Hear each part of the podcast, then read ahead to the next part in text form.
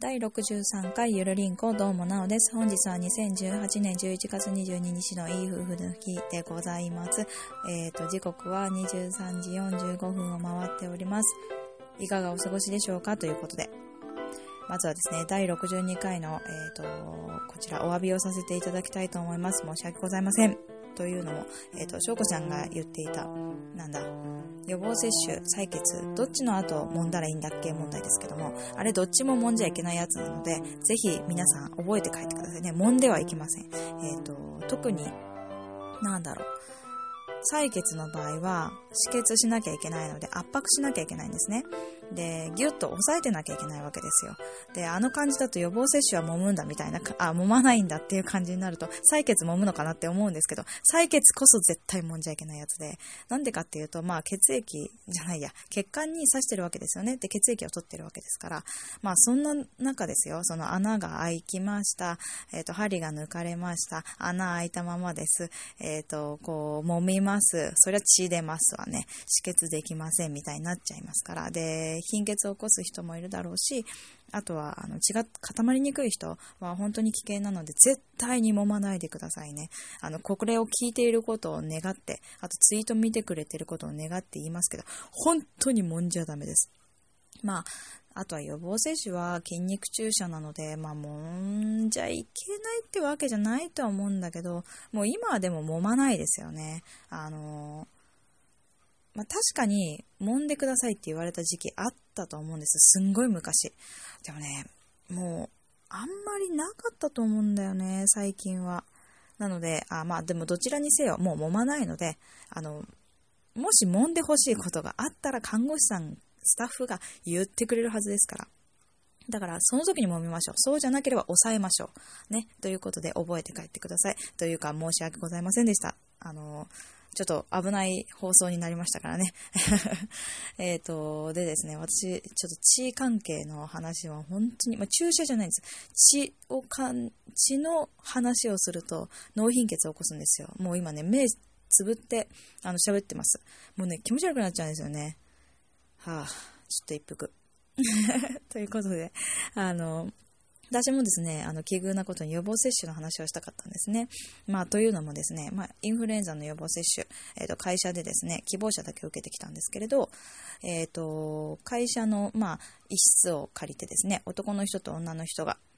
うんと、一人ずつ、あの、打ってくれるんですね。で、まあ、空いた順なので、あの、ランダムなんですけど、私は男の人の方に当たって、で、まあ、牛乳を一気飲みするような感じの、あの、なていうんですかね、腰に手を当てた、あの、くの字というんですか。あれで、利き手じゃない方で、えっ、ー、と、打たれるわけですね。で、上腕にブスってやられるわけですよ。めっちゃくちゃ痛くて。で、なんかもう、入れてる、なんていうの、液体を入れてる時に、なんかもう、もうその、そのまま皮膚から出てくんじゃないか、なんかエイリアンのように。本当にそれぐらい痛くて、で、最近、最近というか予防接種って、まあ、えっ、ー、と、妊娠前に MR のやつを受けて、で、まあ、インフルエンザはここ2年かな？あ、1年かな？受けてるんですよ。だけど、こんなに痛いことなかったなと思って。で、まあ、部屋に戻って、隣のおじさんに、なんかめっちゃ痛かったんですよねって言ったら、えっ、ー、と、おじさんが、あ、そうなんですか？どっちの人ですか？って言って、まあ男の人と女の人いたんで、まあ私は男の人に当たったんですよね。ってだからめっちゃ痛かったのかな？とか言って言ってたら、あ、僕女の人だったですけど、まあそこまで痛くなかったんですよねって言ってて、あ、なんだ、女の人の方がうまかったんだなって思った矢先、いや、ただねって言って、え、なんかあったんですか？なんかでもそういえばちょっと調子悪そうてか副反応大丈夫ですか？って言った瞬間に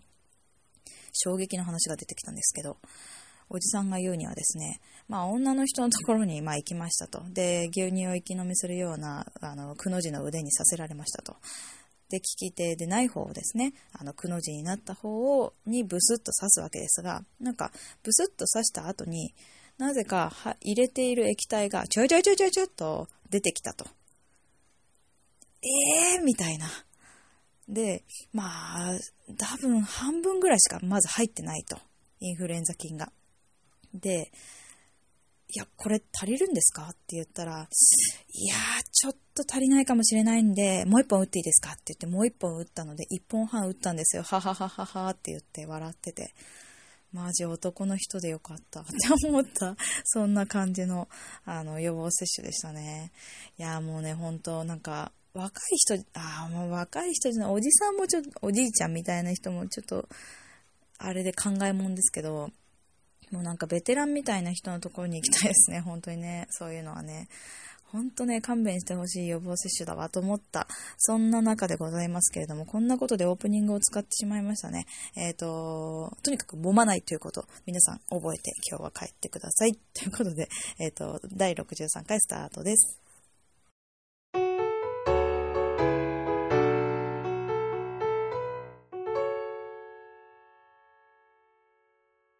たーちゃんが救急病院にいたよの話。明るく言うけどね、結構深刻、うん、深刻ではないけどね、えっ、ー、と、まあ、笑ってくださればいいなと思って話しますが、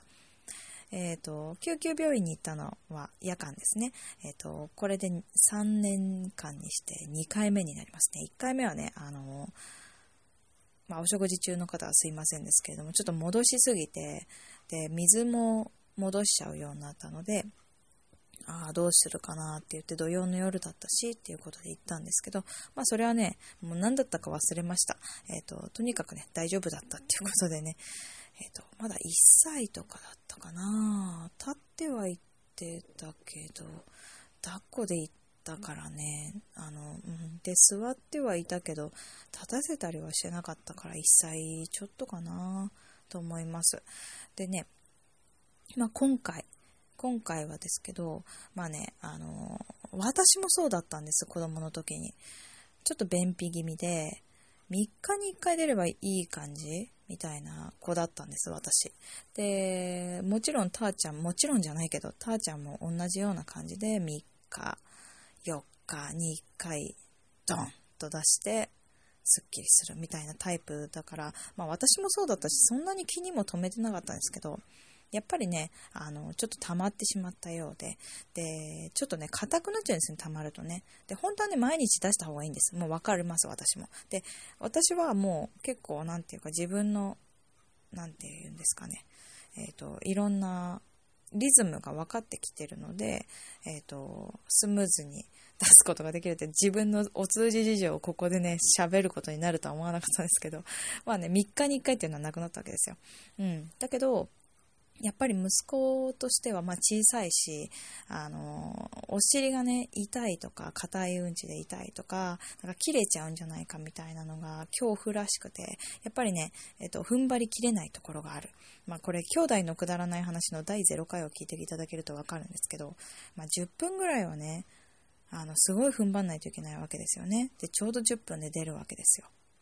くだらない話の時はね。で、まあ、今回ちょっと本当に朝から催してたんだけど、なんか出せないみたいなのが続いて、いやーこれどうするかなーって思ってたんだけど、で、あの、マッサ、お腹のマッサージしたりとか、そうするとね、結構ふっと出たりしてたんだけど、今回は何しても出なくて、で、まあ、寝ちゃったんだけど、えっと、疲れ果ててね。頑張ってたんだけど疲れ果てて寝ちゃったから、まあいいか、明日の朝でって思ってたら、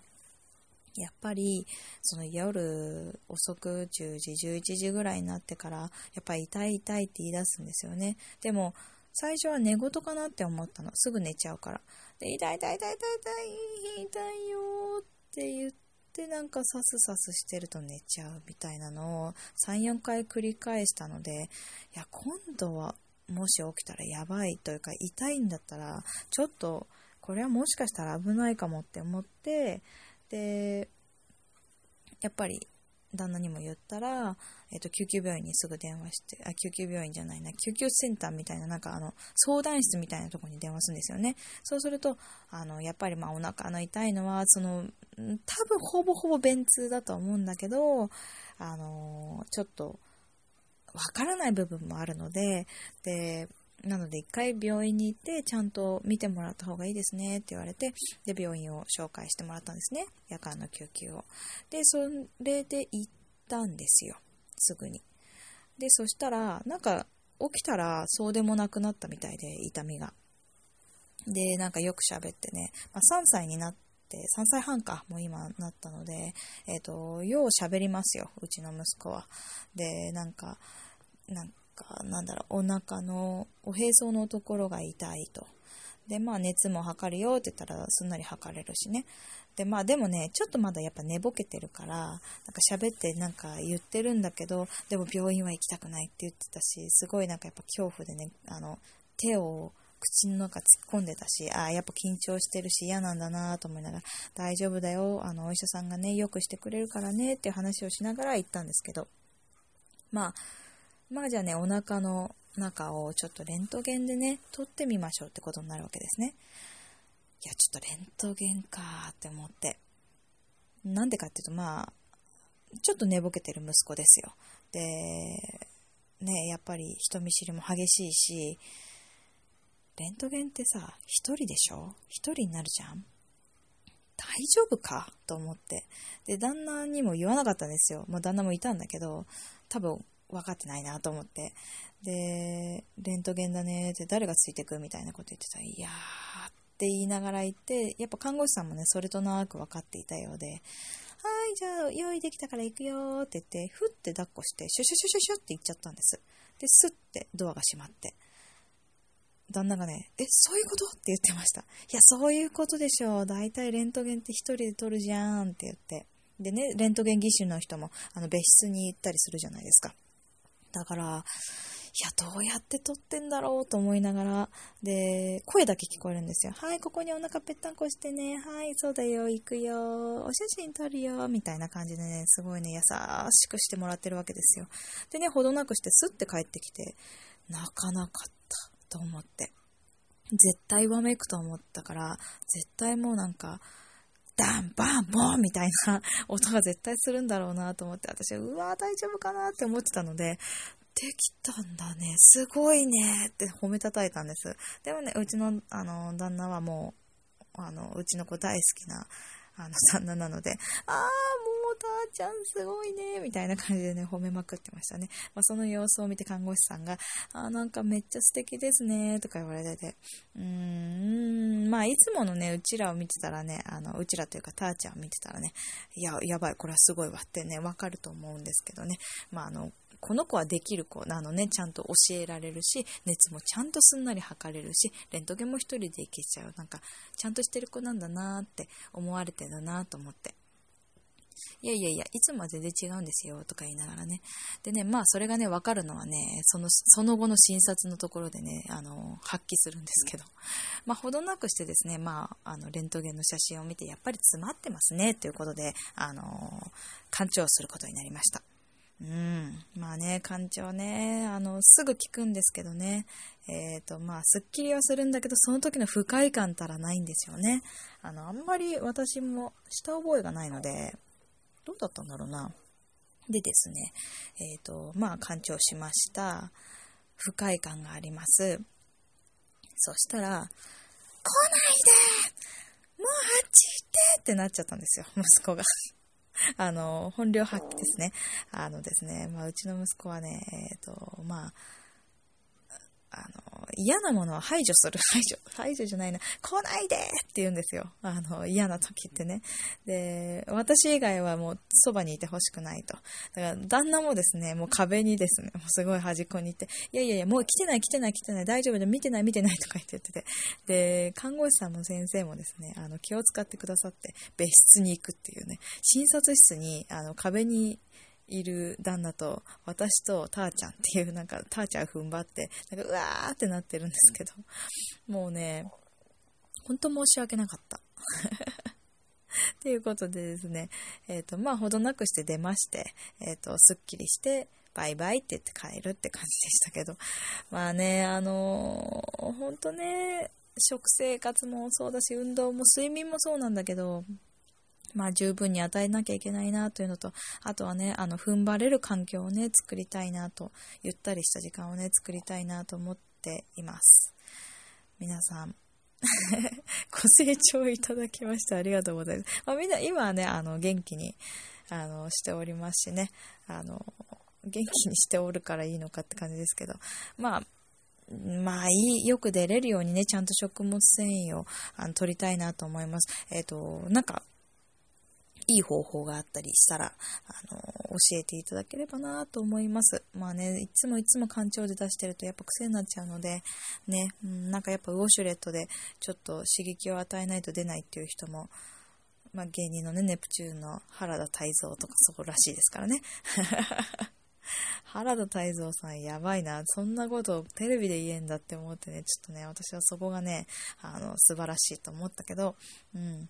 でもね、あの、ほんとね、あの、悩んでる人いるのかなもし、なんかこれ良かったよとかいうのがあればぜひ教えていただければなと思います。ということで、えっと、便秘のたーちゃんの話でございました。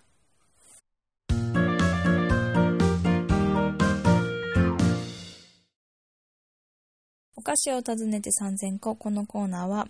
私、お菓子があんまり好きではないなおが、お菓子を3000個食べた暁には、美味しいお菓子や好きなお菓子に巡り合えるんじゃないかと言って、えっ、ー、と、今も食べ続けている、どんなコーナーだよっていう感じのコーナーでございます。えっ、ー、と、今日はですね、82個目から、え、ー、と、カリカリっと食べてリラックスということで、カリラというのがね、あの、カルビーから今発売されています。え、ー、と、カリラですね、ちょっと固めの、え、ー、と、なんだろう、短冊っぽいポテチなんですけど、えっ、と、今はチーズハーブ味とソルトレモン味の2つが出ていまして、この2つね、おつまみにとてもいい。すごい美味しいです。ワインにも合うかもなーっていう感じの、ちょっと洋風な、イタリアンっぽいって言ったらいいのかな？味ですね。あの、意外と私レモンとか、てかポテチにレモンってと思ったけど、結構美味しかった。レモンあんまり好きじゃないんだけど、あの、唐揚げにはレモンかけない派なんで。でね、まあそれは置いといて、えっ、ー、と、ポテチといえば、あの、カルビーのポテトチップスですけど、今47都道府県の味っていうのをやっていて、でもしかしたら地域で出してんのかなえっ、ー、と、関東の東京味と栃木県の味しかなかったんですけど、関東が、あ、関東じゃない、東京が天ぷら味、えっ、ー、と、栃木県が芋フライ味ということで、こちらも2つ食べてみました。えっ、ー、とね、えっ、と、天ぷらはめんつゆ、ちょっと薄めの味。で、芋フライはソースがちょっと薄めの味っていう感じでしょうか。で、なんで薄めの味って出てきたかっていうと、プリングルスの鶏ガラ醤油、えっ、ー、と、ラーメン味っていうのと、えっ、ー、とね、スーパーカップってアイスじゃなくて、カップラーメンの方のスーパーカップの、えっ、ー、と、イカ焼きそばのとコラボした、スーパーカップとコラボしたプリングルスのイカ焼きそば味っていうのが今出てるんです。でね、もしかしたら鶏ガラ醤油ラーメンの方はもう終わっちゃったかもしれないんですけど、まあ、イカ焼きそばはね、多分今ね、売り出し中だと思うんですよね。まあ、特に関東では。で、で、このイカ焼きそばがめっちゃ濃いの。プリングルスってまあ味濃いじゃないですか。だからね、このイカ焼きそばと、ほぼほぼ芋フライはあまり、なんて言ったらいいの？大差ないんです。ソース味だなっていう感じで。だけど、めちゃ濃いのがプリングルスってことで、あの、濃い味をお好みの方、プリングルスを食べてくださいね。ということでですね、82、83、84、85、86、87までいったわけ。2、3、4、5、6、7までいったわけですね。でね、あともう2ついっちゃいましょうか。えっ、ー、と、富士屋の焼きスコーンと、あと、富士屋のホームパイの耳。で、ホームパイの耳においては、セブンイレブンで今先行販売してます。うん。なのでね、あの、セブンイレブンに食べたいなと思う人は言ってください。だけど、ホームパイの耳ってホームパイですよ。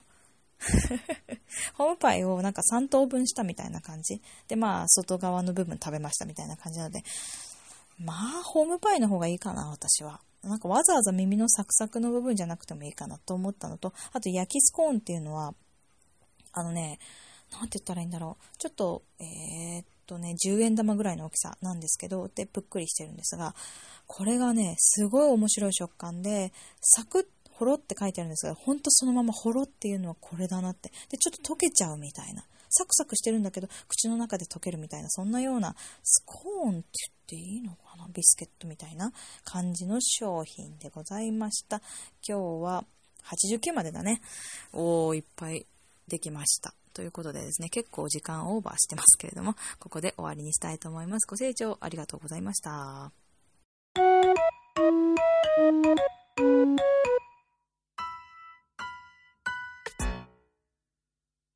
お便りのコーナーということで、えー、っと、新しいお便りも来ているんですけれど、第62回でお豆腐メンタルさんから、あのご質問いただいたことがあったので、そちらにちょっとお答えしているといい時間になっちゃうかなと思いますから、今日はそんな感じのスペシャルデーにしたいかなと思っています。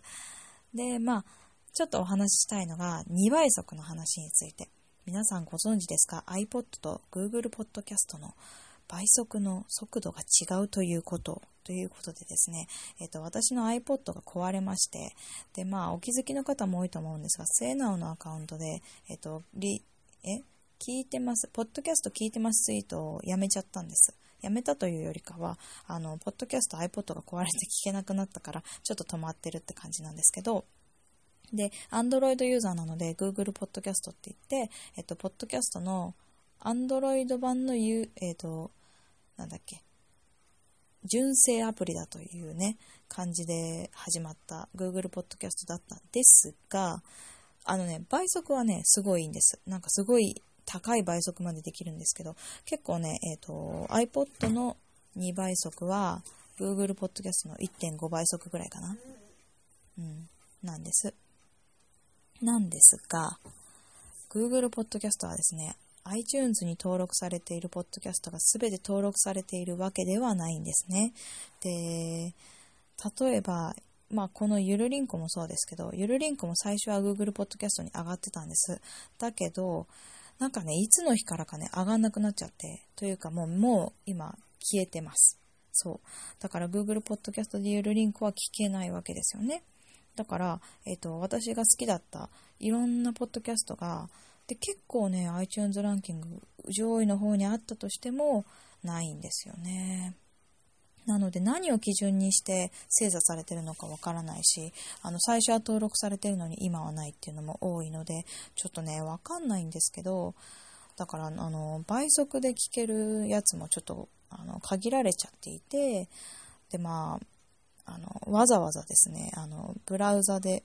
ウェブブラウザで聞いてるものも、まあ、あるんですよね。なので、あの、Google Podcast で聞けるものは聞いて、で、あとキャストボックスで聞くものも聞いて、で、あとはウェブブラウザでっていうのが今やっと確立されたかなっていう感じで。なので、まあ、えっ、ー、と、聞いてますツイートもそこで取れたら、取れたらじゃない、そこで復活できたらいいなと思っているんですが、うん。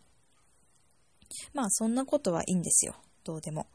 もう3分使っちゃいましたけど。えっ、ー、とですね、人間関係で昔と比べて、えっ、ー、と、気をつけてることはありますか？ということで、えっ、ー、とですね、私、あの、この話したかな？人見知りだったんですよ。小学校低学年ぐらいまで。で、まあ、あの、自分に合った友達が見つかって、まあ、いろんなこと、要因はあったとは思うんですけど、えっ、と、ヒエラルキーの上の方に行ったんですね、小学校5、6年の時は。多分ね、上の方にいましたよ。うん。で、まあ、中学生の時はちょっと生徒会長やったりして、なんかもう真面目真面目になっちゃったから、ちょっと、まあ、また、なんだろうな、うーん、そんなに楽しい中学生時代じゃなかったんですけど、えっ、ー、と、高校の時は、まあ、中間ぐらいにいて、かもなく不可もなくでいて。でもまあ、年を重ねるにつれて、やっぱり、あの、大人の、あれですけどね、えっ、ー、と、自分に合った人とだけ、まあ、接すればいいや、みたいな感じではあったんです。ただ、えっ、ー、と、まあ、最近ですよね、ほんと、ここ何年か？で、やっと、あの、まあ、自分自分なんですよね、要は。自分がこうで自分がこう思われてるんじゃないかとか自分と意見が違うから絶対合わないとか。だから自分自分なんですよ。まあ私の場合はですよ。なのでその自分自分をなくそうと思ってでまずは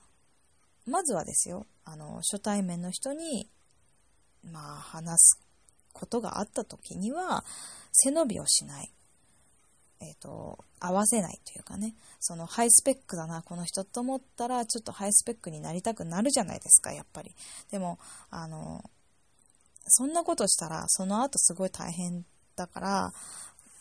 かといって、まあなんか自分と全然違う方向性だなって思って、その人に合わせるのもやっぱ難しいし、そのなんだろう、えっ、ー、と、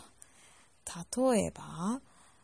えっ、ー、と、めちゃくちゃヘルシーなものが好きな人で、あの、豆腐ばっかりとか、サラダばっかりとか食べる人と合わせてたら絶対私、ダメなの。肉とか好きだから、だから肉を食べる。私は肉食べるわ。って言って肉食べるとかね。なんかわかんないけど、まあ、そういう風に、最初から背伸びをしないということと、あと、たとえベクトルが違う人だったとしても、否定をしないというか、うがってみないというか、あの、特に最初からもう、なんていうの、悪い方向に見ちゃうと、もう、そこから上がることって、まあ、本当のなんかギャップのなんかキュンとするやつみたいなそういうのがない限り上がんないんですよ。うん。なので、この人のいいところを見つける一個だけ。ああ、ここはいいんだなとか。で、大体人って好きな人でも、あの、悪いところが見えてきたりとか嫌だなって思うところが見えてくるんですけどそこの好きなところを見つけておいたらそれを思い出すとなんかあのこの人こうだけど、まあ、こういうとこいいとこあるしなっていう風にあの怒りの6秒じゃないけどなんかちょっと自分に言い聞か言い聞かせるんじゃないな。自問自答するんですよ。あでもこの人こういうとこもあるけどでもこういうとこいいとこもあるよねみたいな感じ。まあそれでも無理だったら、それに相手もすごい変な感じで自分のこと嫌だなって思ってるんだったら、あの、別に付き合わなくていいかなと私は思ってるんですけど、でも、すんごい変、変って言ったら違うな。私も変わってるけど、えっ、ー、と、いろんな、なんて言ったらいいんだろう。もうわけわかんない人いっぱいいるんです、世の中には。で、その人たちって、自分とは違うからって言ってシャットダウンするとすごいもったいなくって自分と違うからこそどんなことを考えてるんだろうっていうのを掘っていくとすごい楽しかったりするんですよね。だからあのうがってみなかったり否定しないっていうのを今あのすごく思ってます。まあこれは初対面というよりかは初対面からなんか何何回かというのかあの長く付き合っていてっていう感じのこともあるかもしれないですね。うん。そうすると、まあ、広く浅くでも全然いいと思うんですよね。あの、いろんな人と交流が持てると、本当にいろんなね、あの、ラッキーなこともいっぱいあって、あの、こう、ああ、これで困ったなって言ったら、もうその人、プロフェッショナルがいるわけですから、そこに聞けばいいや、みたいな。聞いてみようかなって言って聞いてみる。とかね。うん、なんかね、うん。私は自分自分がってならないように、あとは、なんだっけ、えっ、ー、と、背伸びをしない、あとは、うがってみなかったり否定をしないっていうことを今気をつけてるかな。まあそりゃね、小さい頃はもうそんなこと考えてらんないですからね、小学生の頃とかね。うん。今はそういうことを考えながら、考えながらっていうか、うん、身についてきたというか、なんて言ったらいいのかな。そうね。うん。まあその方が自分には合ってるなと、あのストレスフリーでいけるなという風な感じでしょうか。まあでもそれがね、絶対あの他の人に当てはまるっていうことは私思ってないので、あの、だからお豆腐メントルさんそうだよ、だからこうやってやった方がいいよっていうわけではないんですけど、自分に合った、あの、なんだろう、人付き合いっていろいろあると思うんです。絶対私、ああの、人見知りなんですよって、私は言った方が、なんか受けられる、受けられるって言ったら変だな。えっと、なんかギャップですね、みたいな感じも出てくると思うんですよね。だから、多分ちょっと人見知りの部分あるんですけど、でもそれをやっぱり売りにしてっちゃうタイプだと思うし、だからやっぱりそれって人それぞれだと思うんですよね。まあ、でもしかしたらそれを聞いて自分に取り入れてみたら、すごいもっと良くなったっていうのはもしかしたらあるかもしれないので、まあ、何かヒントになるものがあれば幸いですということで、やっぱりね、こんなことで、こんなことでって言っちゃいけない。えっ、ー、と、一つのお便り、二つのお便りで10分経ってしまうということでですね、シャーベリーな私からの、あの、以上で終わりにしていきたいかなと思っております。えっ、ー、と、一応ですね、この写真どっちのお題と言っていましたが、11月はもう終わるので、えっ、ー、と、12月にもし何かあるのであればお題をくださいということで、えっ、ー、と、あとは普通おた、ご意見ご感想、何でも、あのお待ちしておりますということで。で、そちらの宛先ですが、gmail アドレス、ゆるりんこ .sn.gmail.com、えっ、ー、と、twitter は、アットマークゆるりんこ2017を検索していただいて、DM を送っていただくか、ハッシュタグ、ひらがなでゆるりんこ丸でお待ちしております。で、ゆるりんこの、えっ、ー、と、ツイッターアカウントと Gmail のゆるりんこのスペルは yurinco でございます。えっ、ー、と、コはね、KO じゃなくて CO っていうことでね、お間違いないようにしてください。ということでですね、今日は結構長く喋っちゃいましたね。うん。なんか、一人で語っちゃいましたけど、何かご意見あれば、あの、いただければなと思いますし、便秘のね、ご意見ね、あの、なんかこうしたらいいよっていうお母さんいっぱい聞いてると思うので、あの、もし、あれば言ってください。えっ、ー、と、今ですね、処方されてるのは酸化マグネシウムですね。